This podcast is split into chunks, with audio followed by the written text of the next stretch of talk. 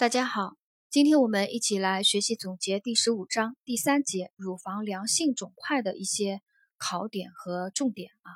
第一个，乳房囊性增生病啊，第一个乳房囊性增生病，呃，它的呃临床表现是乳房胀痛和肿块，与月经多数啊与月经周期有关，在月经前疼痛加重，月经来潮后减轻或者消失。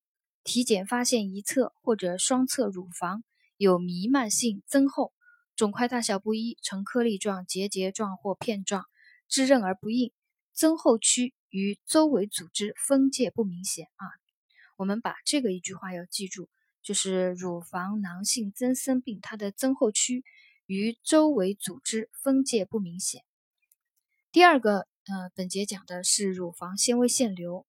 乳房纤维腺瘤呢，它它可能啊与纤维细胞对雌激素的敏感性异常增高有关啊。我们记这个雌激素啊，乳房纤维腺瘤可能与小叶内的纤维细胞对雌激素的敏感性异常增高有关。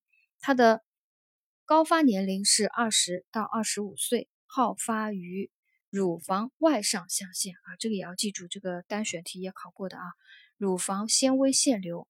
好发于乳房的外上象限，月经周期对肿块的大小无影响，这个也要记一下。月经周期对肿块大小无影响，也是比较好理解。手术切除是乳房纤维腺瘤唯一的有效的治疗方法。第三个，乳管内乳头状瘤啊，乳管内乳头状瘤多见于四十到五十岁的经产妇，它的好发部位。在大乳管靠近乳头的壶腹部啊，这个我们在前面章节里也有讲过。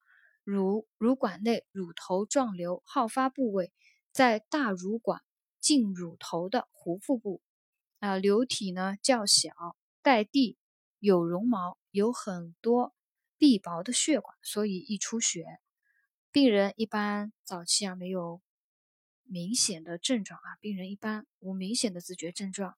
常因乳头溢液污染衣物而引起注意，溢液呢可以为血性、暗棕色或者是黄色液体。